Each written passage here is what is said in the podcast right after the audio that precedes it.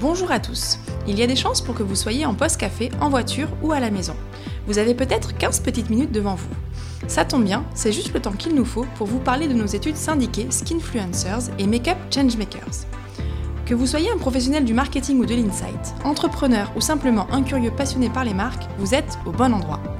Vous avez besoin d'être sûr que vous ne manquez rien de ce qui se passe sur votre marché. Vous aimeriez suivre les marques les plus performantes de votre catégorie et comprendre pourquoi elles résonnent avec les audiences? Si ces questions vous préoccupent, cet épisode est spécialement conçu pour vous.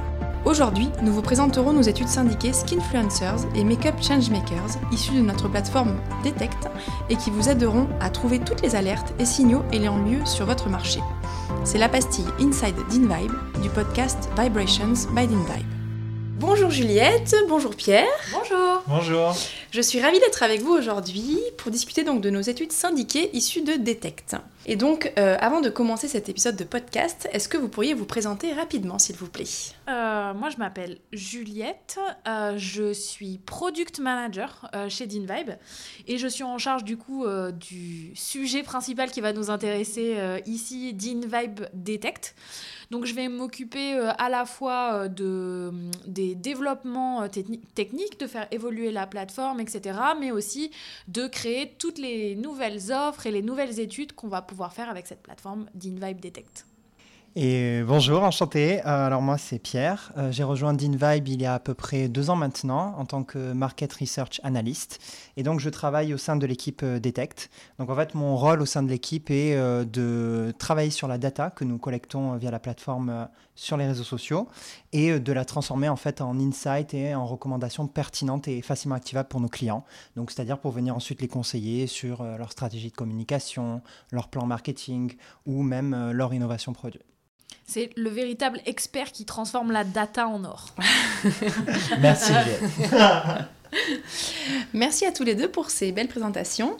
Et donc euh, Juliette, avant toute chose, euh, est-ce que tu pourrais me rappeler rapidement quelle est la méthodologie derrière ces rapports euh, Detect Oui, bien sûr. Alors du coup, ça peut être assez intéressant pour certains de nos auditeurs qui peut-être collaborent déjà avec DinVibe et sont familiers avec nos méthodologies, parce que là, ben, c'est pas du tout la même chose. Donc je vais essayer de perdre personne.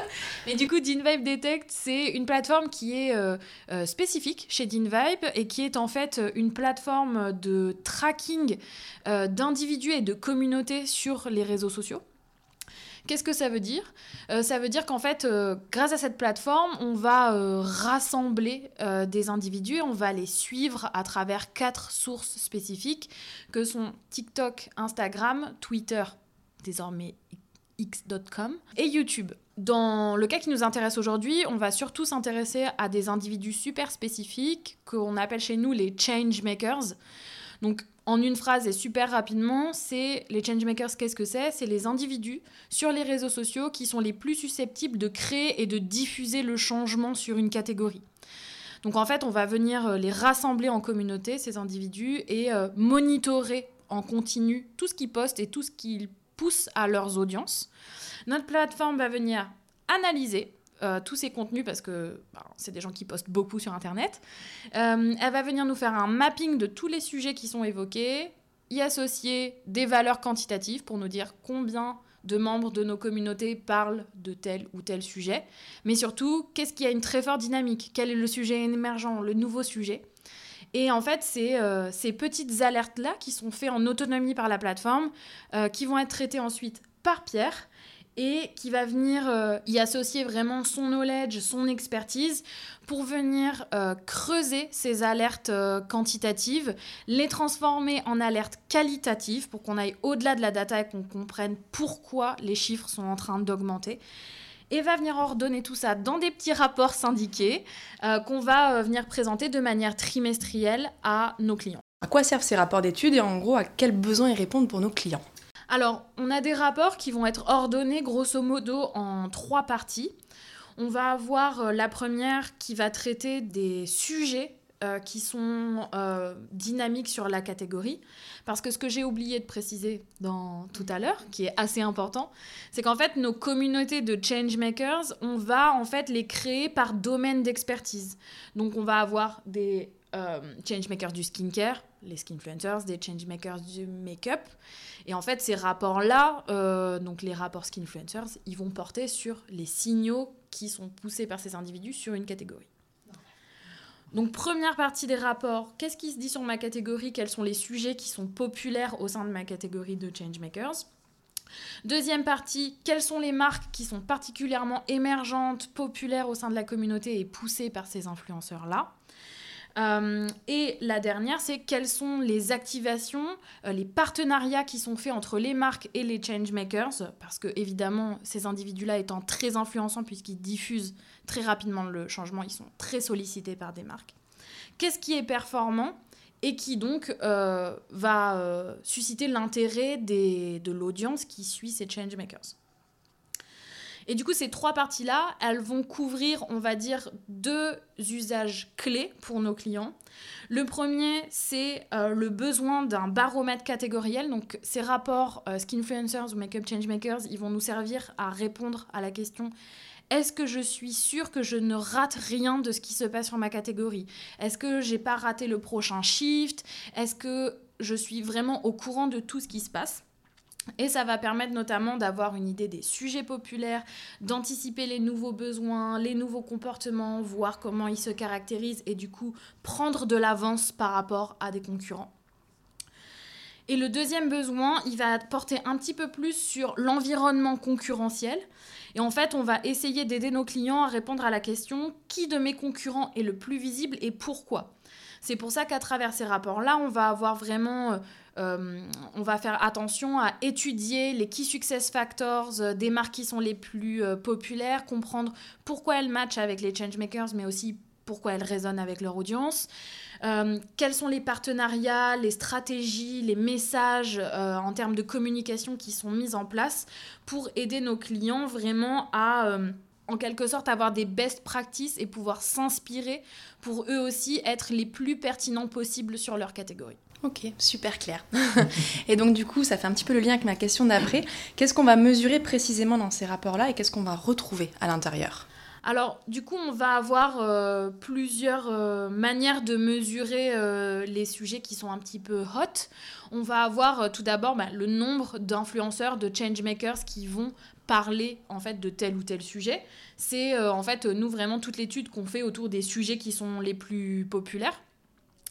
Mais on va pas s'arrêter à dire euh, ce sujet-là, de plus en plus de personnes en parlent, vous devriez être au courant, attention. On va aller regarder une autre donnée qui est, je pense, assez familière si certains d'entre euh, vous, nos auditeurs, travaillez dans le marketing. Mais on va beaucoup travailler, nous, avec le score d'engagement. Parce qu'on parle d'individus qui sont influençants, donc forcément, leur but premier, c'est générer de l'engagement. Donc, pour ceux du fond là-bas qui savent peut-être pas trop ce que c'est le score d'engagement, comment on le définit. En fait, c'est sur un poste, on va venir additionner toutes les réactions euh, qui, sont, euh, qui sont faites par euh, l'audience. Donc on va venir additionner les likes, les commentaires et les partages autour d'un post qu'on va venir diviser soit par le nombre de vues si c'est une vidéo, soit par le nombre de followers de l'auteur qui vient de publier. C'est ce qui va nous permettre de voir, mais parmi euh, l'audience de cet individu-là, est-ce qu'il y a vraiment des gens qui sont touchés et qui, qui sont sensibles à cette publication-là?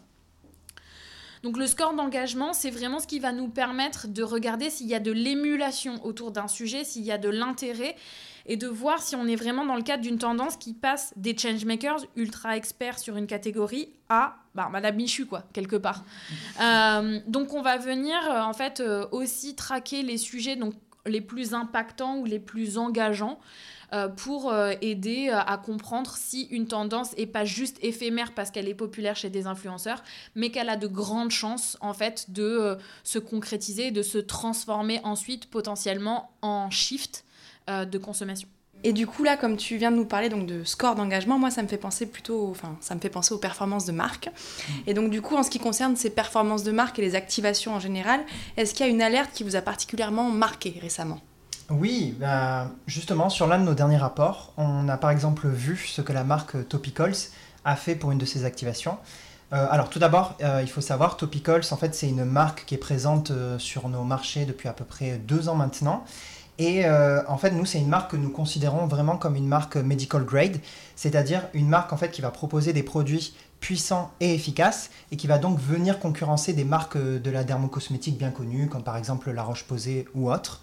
Sauf que le point intéressant avec cette marque, c'est qu'elle va en fait se différencier avec un ADN euh, très coloré, fun et un discours qui se veut vraiment euh, inclusif.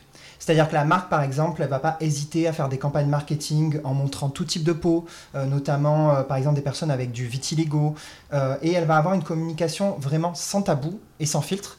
Et donc, en fait, c'est une marque qui va être au final euh, bien plus proche des jeunes euh, de la génération Z, la Gen Z, comme on les appelle. Mhm. Et elle va en fait venir les séduire euh, avec ses produits et son image de marque.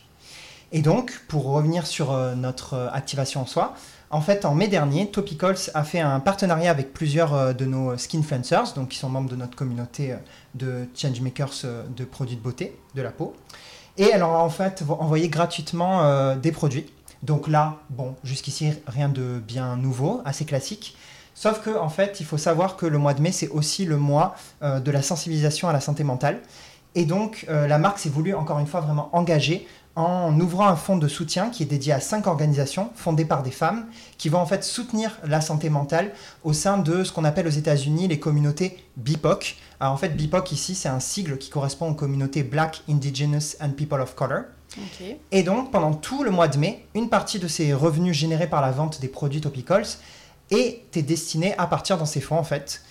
Et vous vous en doutez, les skinfluencers ainsi que leurs audiences ont vraiment salué cette démarche et ils ont réaffirmé en fait leur amour pour la marque et ses produits.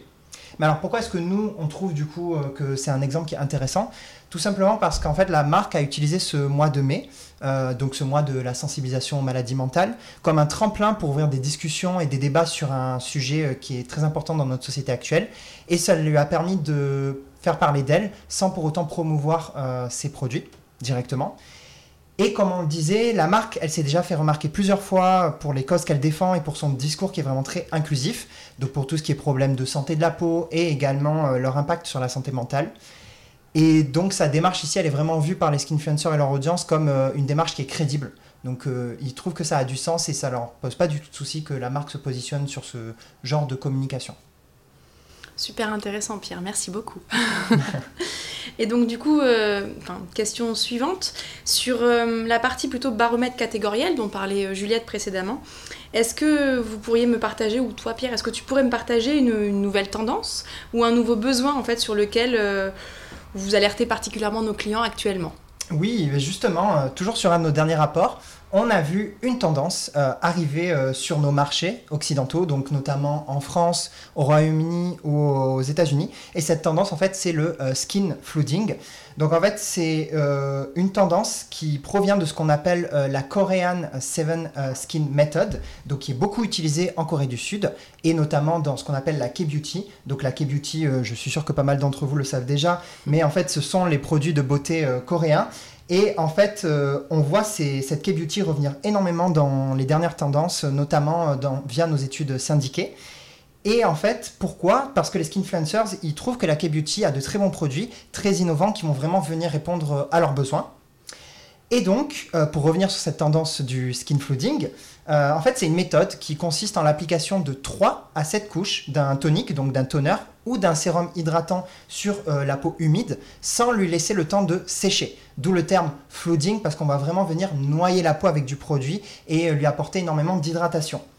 Et en fait, une fois ces 3 à 7 couches appliquées, euh, donc après la dernière application, on va utiliser une crème hydratante qui va venir euh, sceller tous les actifs sur la peau et ainsi augmenter leur efficacité.